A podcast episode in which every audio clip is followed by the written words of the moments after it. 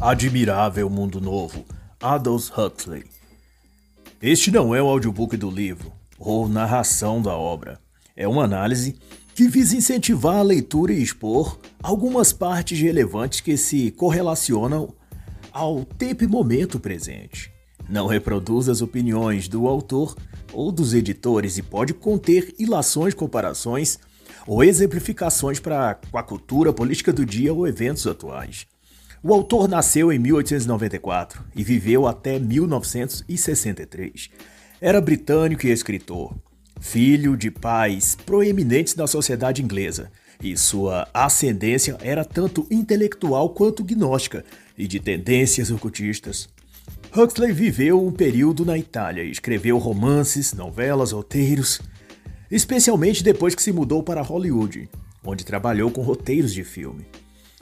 Huxley também teve contato com filosofias místicas, como o Vedanta, e com doutrinas de elevação da consciência. Mas seu foco, em seus escritos pelo menos, declina para a preocupação com o autoritarismo e a ditadura ideológica e tecnológica que ele enxergou para o futuro. Usou mescalina e LSD como psicoativos e, em certa medida, também ajudou a influenciar o movimento hippie nesse aspecto, pelo menos Morreu aos 69 anos com câncer na laringe. O livro em si, um best-seller mundial, além de seu tempo, retrata um mundo distópico, onde a liberdade é restringida, mas não pelo caos e desordem, mas pela ordem em excesso. Isso é, tudo é controlado por uma realidade tecnológica. Os hábitos, comportamentos, a forma de ser e pensar é o pesadelo de uma existência ou mundo futurístico em que a ditadura não é pela força e violência, mas pela persuasão psicológica, pela medicação psicotrópica e pelo rígido aparato tecnológico determinando horários, rotina, formas e tipos de relações sociais, também o que comer, e tudo sob a ideia de um mundo perfeito, de uma nova ordem mundial onde todos os aspectos da vida humana são controlados por uma inteligência artificial tecnológica. E essa inteligência artificial, digamos assim para usar um termo de hoje, dirige e regula o comportamento humano não pelo castigo, como numa ditadura clássica, mas por um sistema eficiente de reforço positivo ou de adestramento, como feito para treinar os animais. É-lhe dado um prêmio cada vez que age e se comporta como esperado e determinado pelo seu adestrador, sendo então a manipulação científica o núcleo de toda essa nova ordem ou novo mundo que Huxley imaginou. Sendo assim, o futuro distópico previsto pelo autor é sim totalitário e opressor, mas se faz uma ditadura científica, onde números, pílulas, injeções, dados e estatísticas respaldam a existência de uma sofisticada engrenagem de controle social operado por sistemas tecnológicos e, a julgar por nossa época, dominado por softwares, nanochips, internet das coisas, engenharia computacional, algoritmos e digitalização de dados. Tudo isso enseja o vindouro mundo que as chamadas elites globais estão a criar, e que antes já até mesmo da internet vir a existir, Huxley vislumbrou tudo isso com uma precisão surpreendente. E para quem tem ainda dúvidas sobre a sincronia disso descrito em Admirável Mundo Novo e a realidade cada vez mais próxima e óbvia que o século XXI está a viver, então compare. Yuval Harari, escritor e professor israelense, principal consultor de Klaus Schwab do Fórum Econômico Mundial, e também de Zuckerberg e outros por trás da tecnologia mundial, disse em maio de 2023 em entrevista à Fundação Francisco Manuel em Portugal, sendo ele sabatinado pelo jornalista Pedro Pinto, que os produtos deste século, falando ele sobre inteligência artificial e o futuro, não serão sapatos, roupas, carros ou armas, mas sim corpos, mentes e cérebros. E também que o próximo estágio de desenvolvimento do ser humano será para a condição de deuses. E ainda afirmou que o próximo desafio superado pelos humanos e pela tecnologia será ter ele vencido a morte, atingido por meios tecnológicos a imortalidade e criado uma fórmula para implantar permanentemente a sensação ou sentimento de felicidade em nossos cérebros. E nesse destaque, o ideólogo globalista prepondera justamente essa sociedade tecnocrata futura, onde a tecnologia rege as condutas por meio de alterações genéticas, por fármacos com ação no cérebro, por vigilância, por câmeras e dispositivos digitais e alteradores hormonais ou neuronais desenvolvidos por processos tecnológicos no campo do transhumanismo e outros. Quer outro exemplo? Em junho de 2023 também, o diretor-geral da OMS, Tedros Adhanom, anunciou a pretensão da ONU de criar um passaporte sanitário global para controle social, o direito à liberdade de ir e vir sob o pretexto de evitar pandemias e proliferação de doenças. E é claro que o mecanismo assim só é possível por através de dispositivos digitais, de preferência implantados no próprio corpo da pessoa, a fim de evitar fraudes e de medir a saúde da pessoa em tempo real. E o Val Harari já dizia isso em seu infame livro 21 lições para o século XXI, onde prevê tecnologias que diagnosticarão o corpo e a mente e produzirá relatórios atualizados sobre a saúde das pessoas, centralizados no banco de dados global e acessível por inteligência artificial. Que, ao que tudo indica, será um tipo de anticristo ou governador mundial a gerir as decisões e rumos do mundo. Mas não para por aí. Em 25 de maio, também de 2023, o americano Brandon Jackson, de Baltimore, sofreu um bloqueio e apagão digital, que durou até o dia 31, cinco dias de isolamento digital, mas não por ordem do ditador do STF no Brasil. e sim da própria inteligência artificial que comanda a casa dele. Brandon possui uma casa coordenada por um dispositivo tecnológico da Amazon, Echo via Alexa, que interage com som, luzes, TV, portas e eletrodomésticos em geral naquilo que chamam de internet das coisas. Pois então todos os seus dispositivos tecnológicos foram desligados e ele posto em quarentena digital. E quando buscou saber da própria Amazon o que havia acontecido, foi informado de que ele havia sido acusado de racismo. Então, logo, a inteligência artificial, ao detectar a acusação que se provou depois ser falsa, pois além de negro, o fato não tinha passado de um equívoco. Mas o ocorrido demonstrou o que seria o futuro próximo para a humanidade. Um mundo integralmente conectado com a internet, onde qualquer desvio do politicamente correto globalista será punido pela grande mãe social, que será a inteligência artificial, ou o grande cérebro digital, tendo esta o poder e controle total de estabelecer lockdowns, de patrulhar as redes sociais dos cidadãos e puni-los por contravenções aos manuais de boas maneiras do comunismo 2.0. Também banir contas digitais, bloquear contas bancárias, Determinar a prisão domiciliar, fiscalizar a geladeira para medir o consumo vegetariano obrigatório que será estabelecido para salvar o tal meio ambiente do aquecimento global e por aí vai.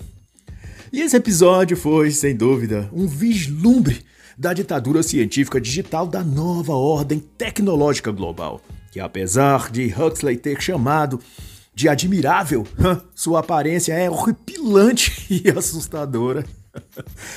e opondo-se a isso, a essa cientifização tecnológica da vida, o próprio autor comenta no prefácio da edição de 1946 que a ciência e a tecnologia deveriam ser feitas para o homem e não como se o homem tivesse de ser adaptado e escravizado a elas.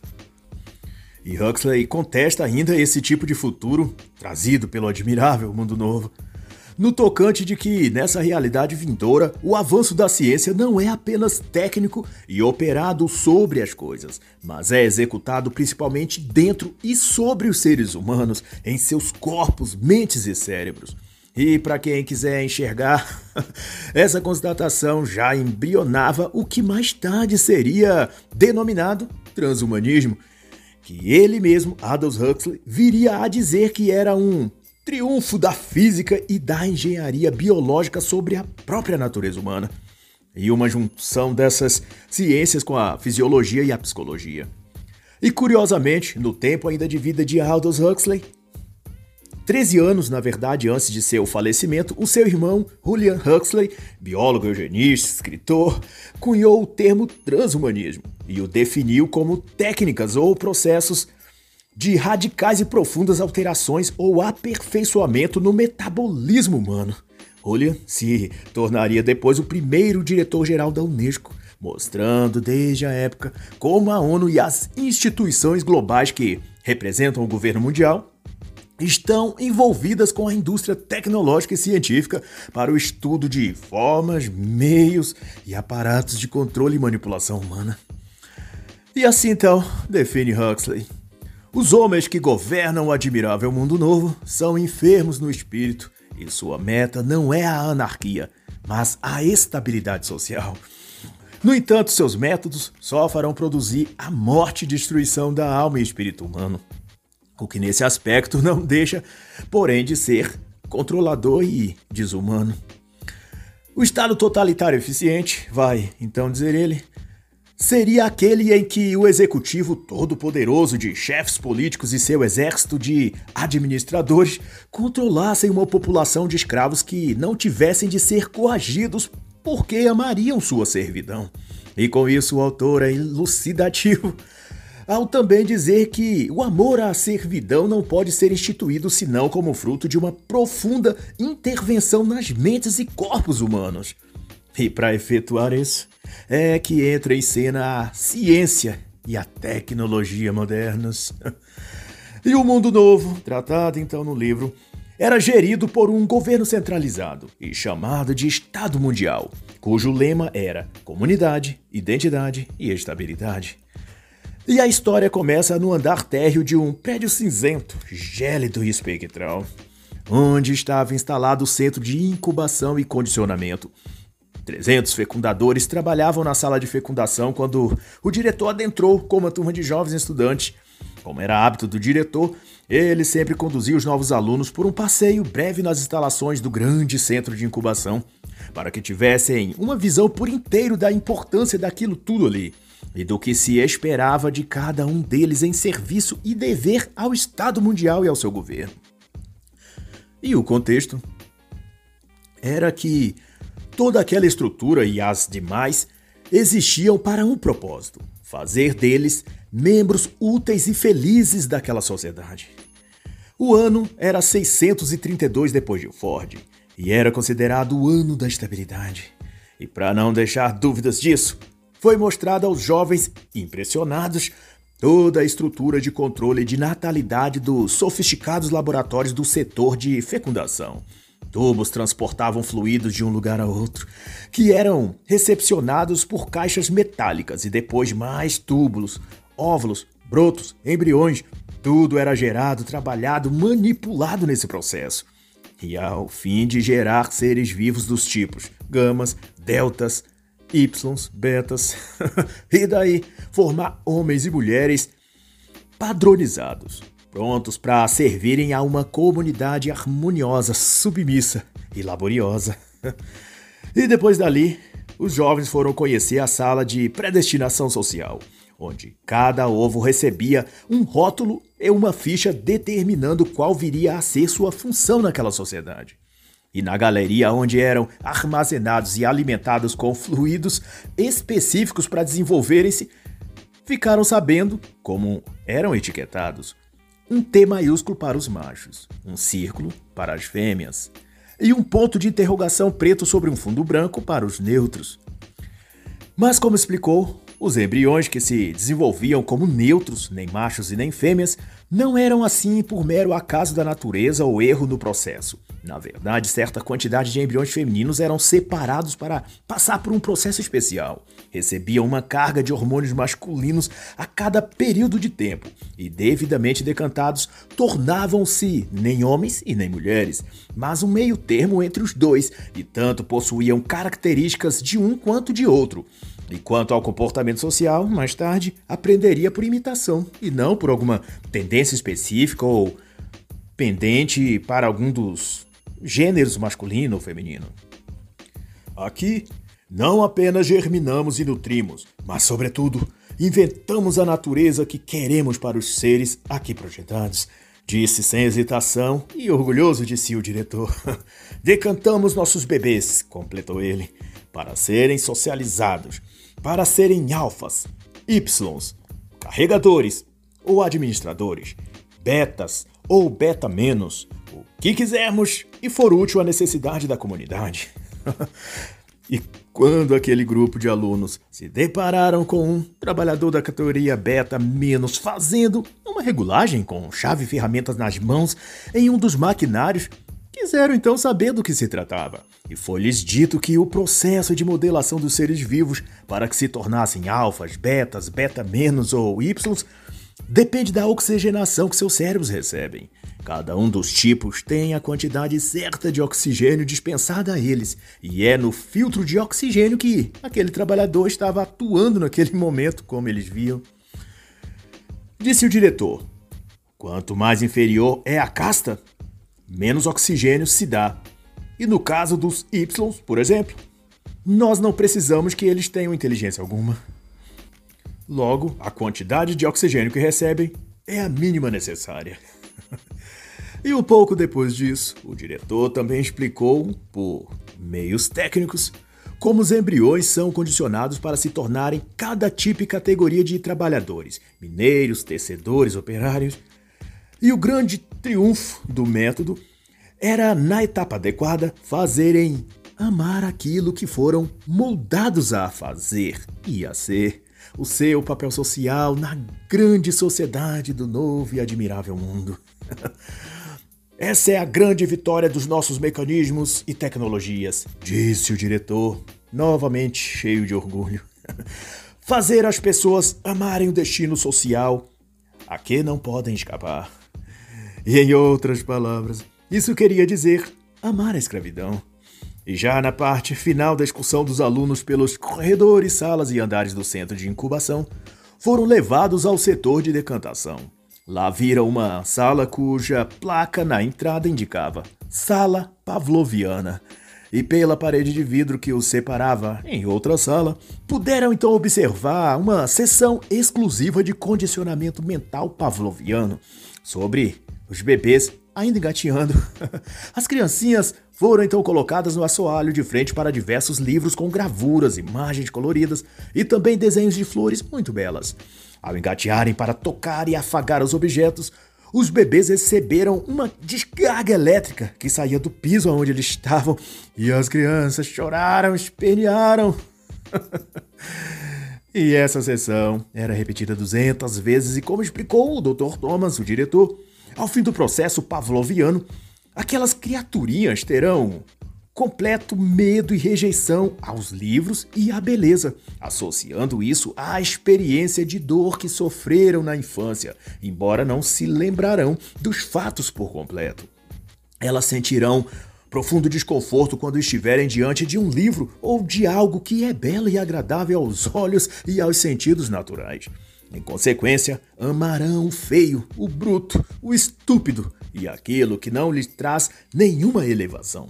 O conhecimento será a coisa mais desprezada por eles. Mas antes de findar a turnê pelo lugar, ainda passaram pelo quarto andar, pela sala do sexo elementar e consciência de classe, onde lhes foi explicado que, além de aprenderem ali a dissociar a atividade sexual de quaisquer emoções ou sentimentos, também eram treinados a orgulharem-se de suas castas e a ver defeitos repulsivos nas demais. Os deltas se vestem de caque, uma cor horrível. Como se pode suportar isso? Dizia uma gama que se vestia de verde. Os alfas trabalham demais. Prefiro ser um beta, disse outro aprendiz, mostrando o bom serviço realizado ali. Os Y se vestem de preto, é impossível conviver com eles, afirmou um beta menos logo ali na frente. e não é isso que está posto na sociedade humana atual, fazendo eu aqui um adendo. As castas do nosso mundo admirável, proposto pelos progressistas em toda parte, não é uma divisão similar. A casta de negros, de pobres, de gays, que são chamados de minorias sociais e condicionados a odiar as outras castas, os héteros, os brancos, os ricos. As mensagens que condicionarão suas formas de pensar, explica aos estudantes o diretor Tomakin, serão repetidas a eles 120 vezes, três vezes por semana, durante 30 meses, que sutilmente modelará as formas de comportamento deles depois de adultos, sem que eles saibam o porquê pensam e agem daquela maneira. A socialização é o cerne de tudo aqui, declarou ele, tomado de visível satisfação. Tudo o que fazemos aqui é para que as sugestões mentais que lhes damos desde a infância se tornem parte delas e aquilo que elas são, quando já adultas, a fim de que tudo o que julguem, desejem ou decidam tenha vindo daquilo que o Estado sugeriu a elas desde que nasceram. E nisso uma sirene tocou e o recreio iniciou. Cerca de 600 crianças nuas tomavam o pátio gramado e jardim. Dentre as poucas brincadeiras permitidas e direcionadas também ao condicionamento mental ou idiotização programada estavam os jogos eróticos. E neste, um menino e uma menina, com cerca de 7 anos de idade, praticavam com toda a espontaneidade permitida e estimulada pelos professores do centro de condicionamento. Logo o diretor virou-se para os estudantes e disse: Vejam, que encantador aquelas duas crianças ali no canto, a brincarem com um jogo erótico. Formidável. e os estudantes entusiasmados concordaram aplaudindo. E naquele momento uma babada entrou pelo corredor, passando pelo diretor a arrastar consigo uma criança que estava chorando. O que houve? perguntou-lhe o diretor. Esse menino se recusa a participar das brincadeiras eróticas com as outras crianças. Vou levá-lo ao superintendente de psicologia. Acho que ele tem algum problema. E assim, a cuidadora levou o menino para ser examinado e devidamente curado daquela rejeição a tais brincadeiras e jogos. e Tom aqui, o diretor, aproveitou o ocorrido para ensinar os alunos sobre algo do longínquo passado, dos hábitos primitivos do mundo antes de Ford. Vocês podem não acreditar, contou ele. Mas, muito tempo atrás, antes do nosso Ford, as brincadeiras eróticas entre as crianças não eram permitidas e até consideradas anormais e imorais. E toda a sociedade buscava reprimir esse tipo de coisa. Mas os alunos o interromperam em altas gargalhadas sem acreditar que o mundo já tinha sido daquele jeito. o quê? disse uma das estudantes. As pobres crianças não tinham o direito de se divertir. Isso é inacreditável. Naquela antiga e rudimentar sociedade, completou o diretor, exigia-se que as pessoas deveriam ter mais de 18 ou 20 anos para exporem-se a algo nesse sentido. E diante do semblante incrédulo e assustado deles, o Dr. Thomas os tranquilizou. Eu sei, eu sei. Tudo isso é horrível, mas tudo isso passou. Nós somos uma sociedade evoluída. Nós somos o futuro. Depois dessas coisas, o grupo foi recepcionado por Mustafa Mond, o administrador da Europa e um dos dez administradores mundiais. E então, com os ouvidos atentos e uma certa comoção, o grupo escutou o administrador-chefe dizer-lhes: Lembre-se todos vocês, a história é uma farsa. Ur dos caldeus, Babilônia, Jerusalém ou Roma, Jó, Jesus, são manchas de lama antiga coisas desaparecidas que não importam mais para nada. E daí o grande líder Mustafa ainda discorreu sobre o que considerava outro decadente hábito da civilização anterior a Ford. Pense vocês, disse ele, o que significava ter mãe, por exemplo? O que significava viver no seio da família? Pensem bem. E aqueles jovens sentiram um calafrio e ânsia de vômito só de imaginar. Vocês sabem o que é um lar?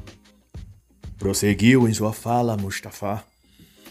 O lar, ou a casa, para aquela sociedade era um lugar horrível, onde se apinhavam um homem uma mulher e um bando de meninos e meninas, de todas as idades. Falta de ar, de espaço, uma prisão. Não tenham dúvidas. E todos os alunos ficaram enojados com aquela descrição, tomados pela imagem mental de que a família e o lar eram coisas sórdidas e sufocantes, um obsceno e imoral tipo de intimidade entre as pessoas. Deve ser algo repugnante tomar uma criaturazinha indefesa nos braços, dar-lhe alimento saído dos próprios seios e chamá-lo de filhinho. Disse um dos estudantes histéricos, sendo seguido com menear de cabeça em concordância pelos demais do grupo. E eles também consentiam numa demonstração conjunta de olhar compenetrado,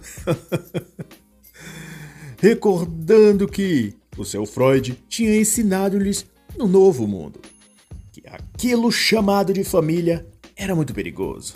O mundo antigo estava cheio de paz e, em consequência, cheio de aflições, de loucura e de todo tipo de sadismo, inclusive o pior deles, o hábito de aconselhar os filhos a serem castos até a maioridade. Que absurdo!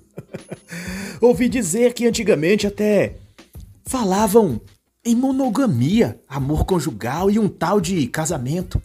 Mal pude acreditar que eram tão atrasados assim. Disse também um dos estudantes, no misto de riso, espanto e deboche, que fez os outros aplaudirem-no e o excelso administrador sorri de satisfação. Enquanto isso, num dos setores do prédio, a embriologista Fanny e a enfermeira Lenina conversavam no vestiário. E seu diálogo desvela também como era aquele novo mundo que Huxley apelidou sarcasticamente de admirável. Vai sair hoje à noite? Perguntou Fanny a Lenina. Vou sair com Foster. Outra vez com ele? Essa deve ser a terceira vez que vocês saem. O que há com você, amiga? Tá louca? Disse a embriologista em tom reprovador. Não é normal sair mais de uma ou duas vezes com a mesma pessoa. Você está tão pouco promíscua, amiga. Está acontecendo alguma coisa? Eu sei que o normal é ter pelo menos dois homens com quem ficar saindo ao invés de um só, mas ultimamente sinto pouca vontade disso, explicou Lenina, amiga. Você deve voltar a se comportar como uma mulher normal. Cada um aqui pertence a todos, então você deve se curar dessa falta de promiscuidade. Talvez devesse ir lá no Dr. Bernal, psicólogo, sabia? Eu não preciso de psicólogo, Fanny, falou Lenina em tom de finalizar a conversa. Isso é algo passageiro, eu estou bem e logo vou voltar ao normal como antes. Acho que vou sair com Bernard Marx além de Foster, então. Mas. Logo ele, o psicólogo? protestou Fanny. Não sabe da má reputação dele? Não tem medo de se prejudicar? E o que dizem dele, Fanny? São boatos. Ah, amiga, você devia ter mais cuidado. Comentam por aí que ele é meio estranho, não anda com grupos, fala diferente dos outros, não pratica os mesmos jogos que os outros e nem se parece muito com os da casta dele. Eu não acredito em nada disso, concluiu Lenina, dando por encerrada a conversa. Na parte de baixo da imponente instalação, Mustafa conversava agora com o diretor Tomakin. E o tema era essa nova era que eles viviam e a falência da antiga era, ou do velho mundo antes de Ford. No diálogo, Mustafa discorria sobre os processos que levaram à criação desse admirável mundo novo em que eles viviam. Houve a Guerra de Nove Anos, em 141 depois de Ford. Era preciso acabar com uma coisa que na época chamavam de democracia. Esse era o grande inimigo a ser combatido. Era o pilar do velho mundo, pois baseavam-se nessa coisa para reivindicar outra coisa perigosa chamada liberdade. Mas com essa grande guerra, houve a oportunidade perfeita de criar um novo mundo, já que com ela todas as estruturas daquela civilização foram destruídas. O sistema econômico, as indústrias, o sistema político baseado no direito à liberdade e outros sentimentos que eles tinham. Tudo morreu. E dessa morte se pôde fazer renascer o admirável sistema no qual vivemos agora. Mas houve algo anterior a essa guerra que, de certa forma, preparou o caminho para esse desfecho. A destruição de mecanismo social que eles chamavam de cultura. Quando se contaminou essa parte dentro daquela sociedade, aí tudo ficou mais fácil. As pessoas passaram a consumir mais coisas do que não precisavam e a desprezar os livros. Também abandonaram a vida simples e todos brigavam para terem mais e mais e acumular tudo o que pudessem, e sem que nenhuma lei assim os determinasse. O que se diziam buscadores do progresso passaram a perseguir e a eliminar os adeptos da vida simples que queriam conservar o seu modo de vida. E como é mais fácil desfazer do que consertar, tudo entrou em colapso e tornou a guerra inevitável. E, ao concluir seu raciocínio, Mustafa repetiu por três vezes: Mais vale acabar do que consertar. Mais vale acabar do que consertar. Mais vale acabar do que consertar. e finalizou dizendo: Havia outra também estrutura que teve de ser derruída para que o novo mundo se tornasse possível. Uma coisa chamada cristianismo. Disse ele depois de uma pausa solene e reflexiva, quase entre cochicho. e aquele era então o Estado Mundial. Não tinham cruzes e nada que lembrasse o cristianismo, mas em compensação tinham símbolo T de Ford em toda a parte e festas de comemoração ao seu santo dia. Tinha também os cantos e eventos comunitários, os atos de solidariedade obrigatórios e o Santo Imaculado Soma, a fórmula perfeita para a felicidade constante. Um comprimido de soma podia afastar qualquer rea realidade e imergia a pessoa numa nuvem de prazer, de euforia e bem-estar. Não importasse o que ou como estavam as coisas ao redor. E talvez fosse a droga soma, ou o ambiente nada inspirador, ou a própria deficiência cognitiva. Mas ali se formavam vários aforismos e adágios que não dava mesmo para entender. Talvez porque eu e você pertencemos ao velho mundo e é preciso, quem sabe, alguém com a mentalidade tão progressista quanto os habitantes do novo mundo para entender tão profunda sabedoria. Ford está em seu calhambeque. Tudo então vai bem. com um centímetro cúbico se curam 10 sentimentos lúgubres. Um grama vale mais do que o hora que se clama. É possível ou não de entender esse era o máximo de onde podia ir a filosofia do novo mundo. E aquele era o fundamento desse admirável mundo. As pessoas o tempo todo aterrissadas na terra firme das distrações e do trabalho cotidiano, correndo de um abismo a outro sem saber que estão nele. o sexo fútil, depois uma partida de golfe eletromagnético, em seguida, outra saídazinha com alguém para sexo pneumático, depois o trabalho repetitivo e pré-programado, e no final desse ciclo, uma dose de soma para viajar para algum canto estranho e confuso da sua própria mente. e no próximo dia e semana e anos, a mesmíssima coisa. Mas enquanto soma estivesse fazendo efeito e todos sorrindo felizes, era considerado que tudo estava bem. E do outro dia e momento, Lenina entrou pelo saguão e todos ali acenaram e sorriram, felizes para ela. Ela era muito popular entre todos os homens, pois já tinha ficado com eles todos, e eles contavam que ela estava ali para novamente chamar um deles para sair. Mas naquela ocasião, ela estava lá por causa do psicólogo Bernard Marx. Você ainda quer ficar comigo? Perguntou Lenina a Berna na frente de todos e sem qualquer constrangimento, o que deixou ruborizando de vergonha e, como gostava de manter a discrição, chamou-a num lugar à parte para conversarem. Combinaram que iriam juntos para o novo México, para um reconhecimento do lugar e uma merecidas férias. Lenina tinha a curiosidade de conhecer uma região e povos selvagens, e Berna já tinha convidado antes, então deveriam unir o útil ao agradável. Mas, a bem dos casos, o que incomodava a alguns acerca de Bernard Marx era que ele tinha algo que os demais não haviam desenvolvido, ou seja, a consciência de sua individualidade. Mesmo os da sua casta, acima dos betas, gamas e ys, não se enxergavam como seres únicos ou pessoas. Viam-se e comportavam-se como rebanho, massa ou peças de uma engrenagem a cumprir o que lhe estava atribuído, sem questionar ou pensar a respeito.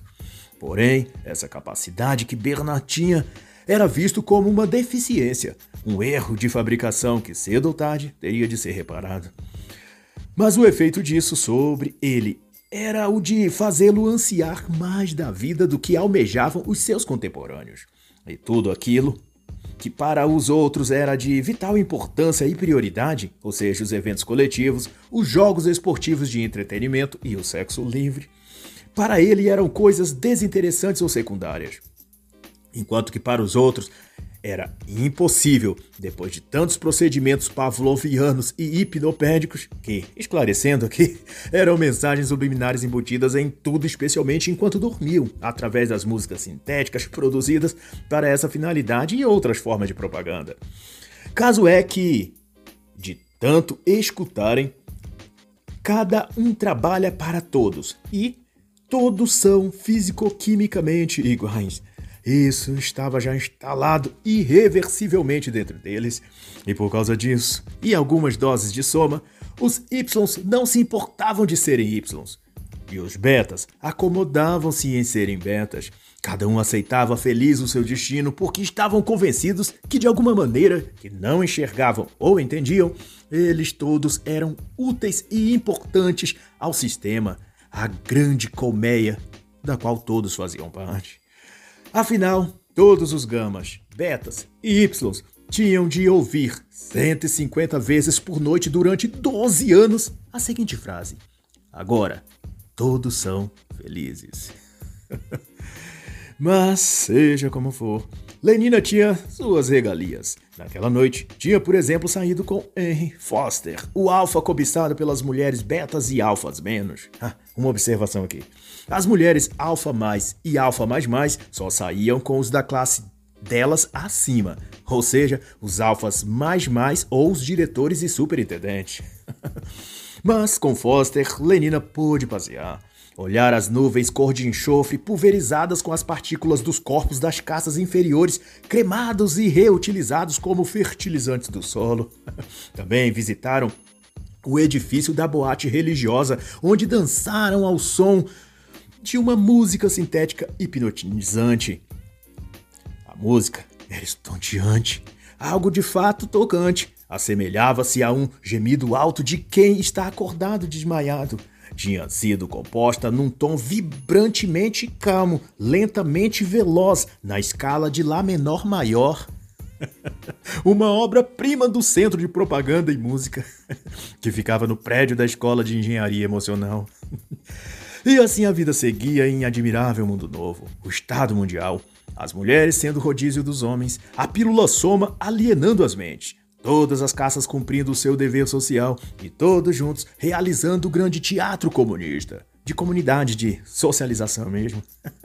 o ciclo da solidariedade, a taça da amizade, a cerimônia da harmonia, os cânticos em honra ao grande ser e outras solenidades e eventos coletivos destinados igualmente à doutrinação e condicionamento mental.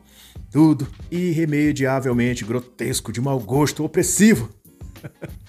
Mas nada, porém, que um ou dois comprimidos de soma não fizesse mudar a percepção de quem estivesse já entediado com aqueles shows de aparências e hipocrisia maquiavélica. Mas enquanto isso, Lenina se preparava para a viagem com Berna e tentava a todo custo entender ou achar lógica no comportamento rude e anormal dele para com ela. Dia daqueles, eles conversavam sobre a viagem e em momento algum Bernard se aproveitou do corpo dela. Nem a usou para sexo, como era de se esperar de um homem educado. Ele também insistia em conversar baixo sobre intimidades do corpo, coisa no mínimo de péssimo gosto. E de um grande egoísmo, não deixar que os outros participem das nossas coisas íntimas, inclusive o nosso corpo. o grande senhor Freud certamente reprovaria isso.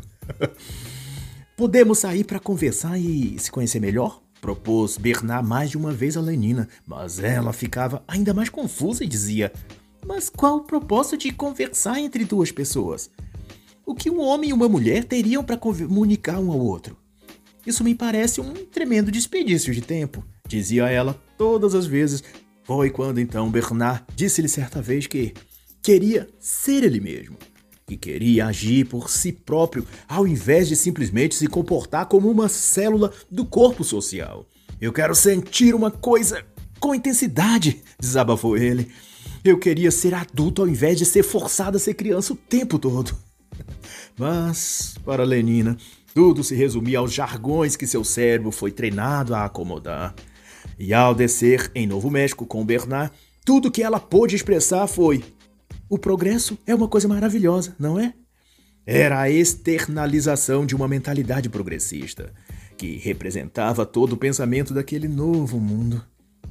Mas enfim, eles estavam na reserva onde habitavam os lendários selvagens. Era uma área rodeada por cerca elétrica onde 60 mil mestiços, como a classe evoluída do Novo Mundo chamavam, habitavam.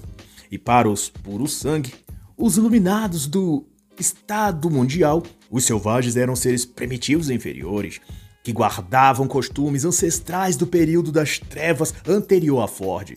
E para todos no novo mundo admirável, inclusive o guia da reserva que levava os visitantes Bernard e Lenina para outros pontos do lugar, que explicando os maus hábitos dos selvagens dali, chamou de repugnante o casamento a concepção natural de filhos, que os selvagens mantinham como tradição entre eles.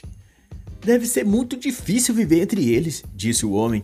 Acredita, senhor Bernard, que eles ainda mantêm superstições como o cristianismo? E conservam a criação de animais exóticos como porcos, galinhas e dizem que até gado para leite. Uma coisa horrível até de pensar. O lugar todo se chamava, na verdade, Mal País e era considerado o último reduto da extinta civilização antiga. O casal foi então levado a um vale e de lá um nativo conduziu entre ribanceiras e matas adentro. Lenina, como era de se esperar, domesticada como foi a vida toda pela engenharia emocional do Estado Mundial, era improvável que se sentisse bem num lugar onde tudo era livre e natural. E ali era assim. Os nativos selvagens usavam roupas nos modelos que queriam e nas cores que bem entendessem. Também se comunicavam com palavras que eles mesmos queriam usar, e fora do dicionário do Novo Mundo. Também havia aquela situação estranha de conviverem com bichos ferozes como galinhas, patos. Às vezes, dizem por aí, era possível até ver cachorro passeando entre eles.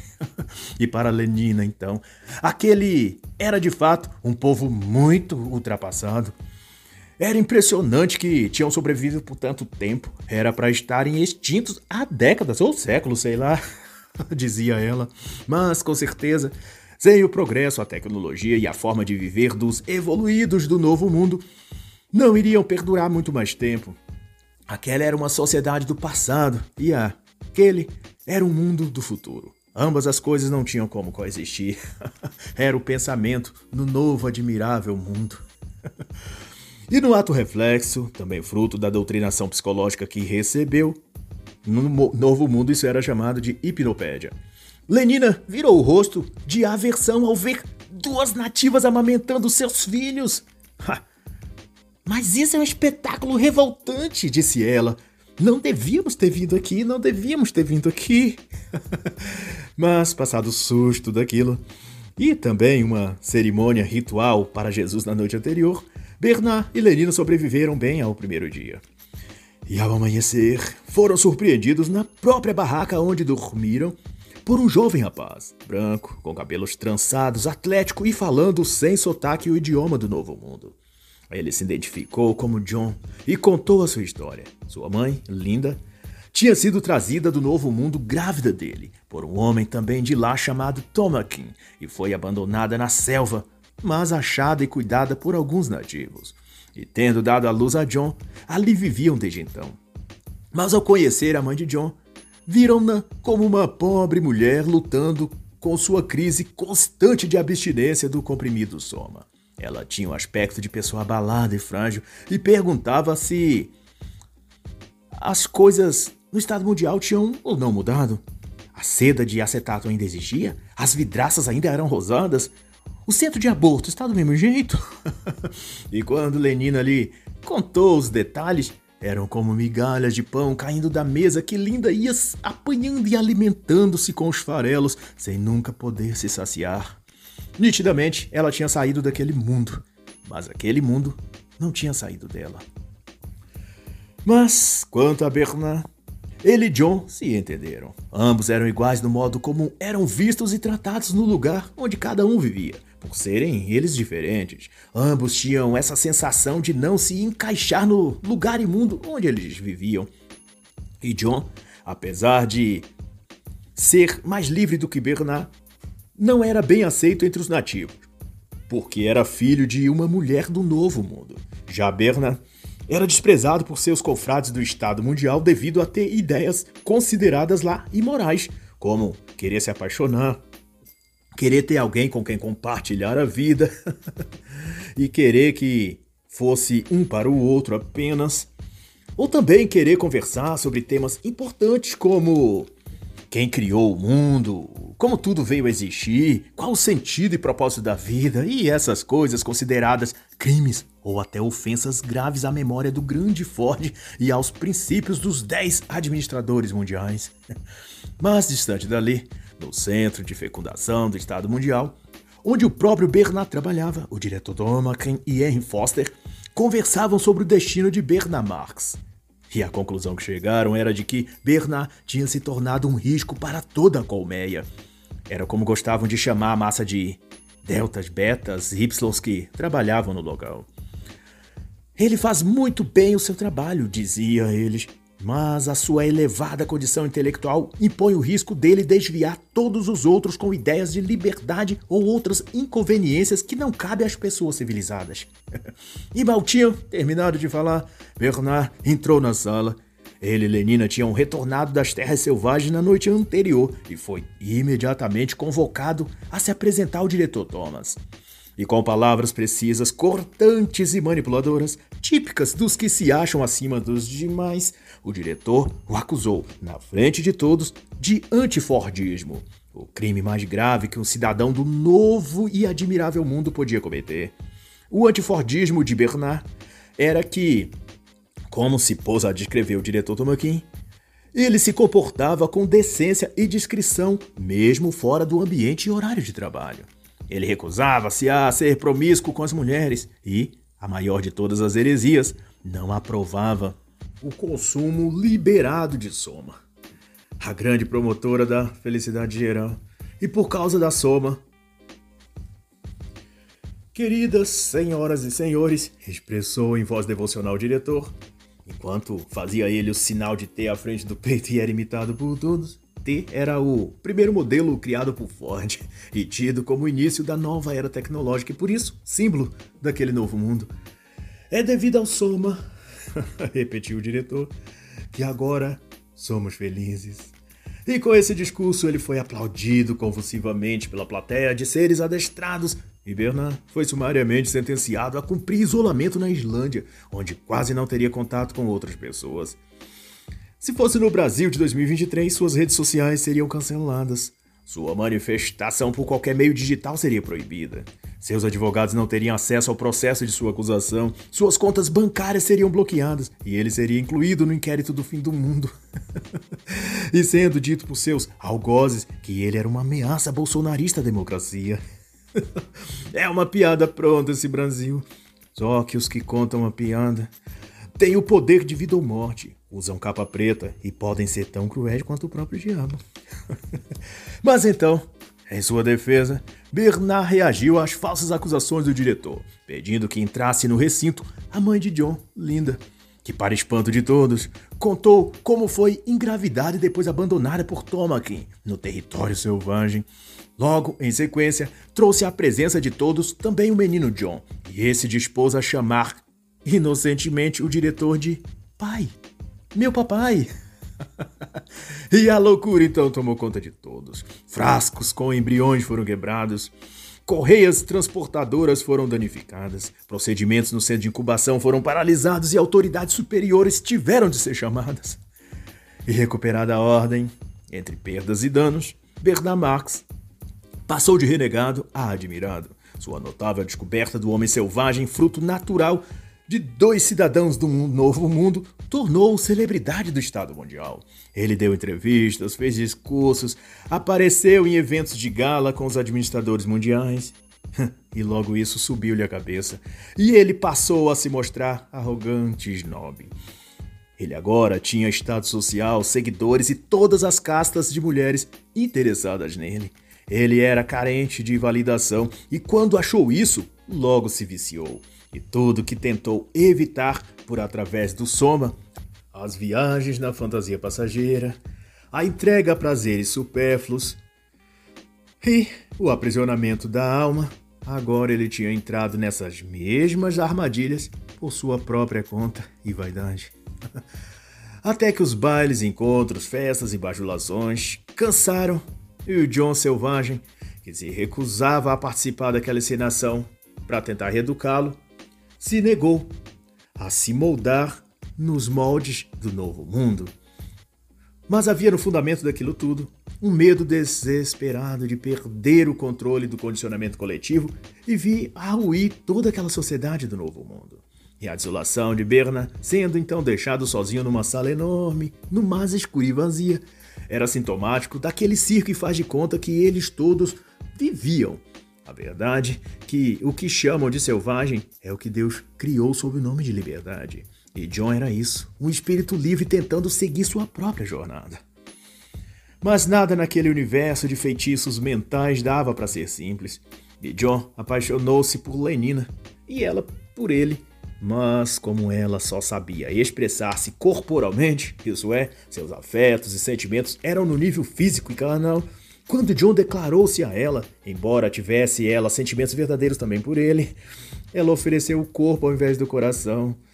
Mas acontece que o corpo ela também oferecera a outros. E ele queria o coração, onde ninguém mais possuiu. E ao despir-se para ele com a facilidade como fez para tantos outros, John, o selvagem, teve um ataque de fúria e frustração. E decepcionado, mandou-a embora, imergindo nos pensamentos de que Lenina não era diferente de nenhuma outra mulher ali. Ela era tão libertina quanto todas as outras modernas e civilizadas daquele novo e admirável mundo. Do busto para cima, pensava ele, transtornado com a red pill que acabara de tomar. Elas são mulheres que aparentam doçura e fragilidade. Mas do busto para baixo são como feras indomáveis sexuais, de apetite nunca saciáveis. A parte de cima apresentam aos deuses. Mas tudo abaixo pertence aos demônios e eles usam como objeto das mais sórdidas coisas. pois é, John. Bem-vindo à vida fora da Matrix. É isso aí que o mundo é. Mas como disse o senhor Mustafa, aqueles que adquirem demasiada consciência de sua individualidade não conseguem adaptar-se à vida coletivizada e precisam então serem eliminados, porque põe em risco toda a padronização e socialização que o governo mundial busca implementar.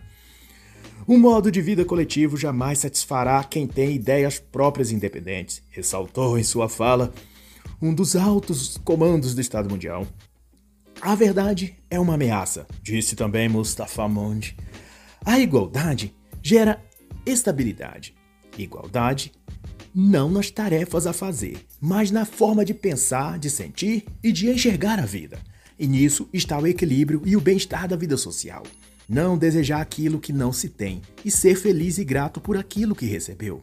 E Mustafar tentava ainda passar algumas lições para John, o selvagem, enquanto Bernard se encontrava trancado num quarto, sedado por Soma e sob custódia do estádio.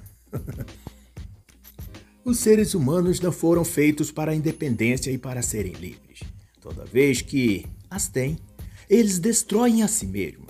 Uma sociedade convenientemente organizada Falava ele como se fosse um professor diante de uma turma de alunos curiosos e motivados deve ter extintas as obrigações de fidelidade, como a de homem para com mulher e vice-versa. as de ordem religiosa, do ser para com seu Criador, ou as relacionadas à pátria, a do cidadão para com seu país ou lugar.